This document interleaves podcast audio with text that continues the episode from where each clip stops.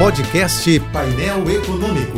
Entrevistas, informações relevantes e curiosidades de economia e política com Alex Campos. Como eu dizia ontem, o governo e a oposição brigam pelo caviar, mas quando se trata da Lava Jato, eles bebem juntos o champanhe. O fim da Lava Jato é só um dos interesses comuns entre o governo e a oposição. Mas a Lava Jato não tem inimigos só no governo e na oposição. A Lava Jato tem inimigos na PF, na PGR, no STJ, no STF e no Congresso Nacional. A Lava Jato tem inimigos nos partidos políticos de direita, de esquerda, de centro e do centrão. A Lava Jato tem inimigos entre governadores e prefeitos.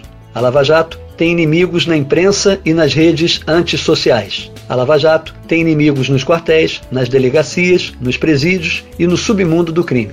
São inimigos que toleram corrupção, impunidade e grande falha de caráter, mas não toleram pequena falha processual. Apesar deles, a Lava Jato ainda tem muita luz, força e energia. Isso porque todos os seus inimigos juntos ainda não são maiores do que os amigos que lhe restam. A Lava Jato tem amigos, aliados e simpatizantes nesses mesmos tribunais, palácios, partidos e instituições. Milhões de pessoas que não concordam que ampla defesa vire chicana para a corrupção, milhões de pessoas que não aceitam que direito ao contraditório vire casuísmo para a impunidade. Gente que não desiste de sonhar, gente que não desiste do Brasil.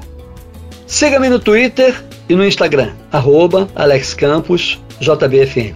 Eu sou Alex Campos. Bom dia e boa sorte.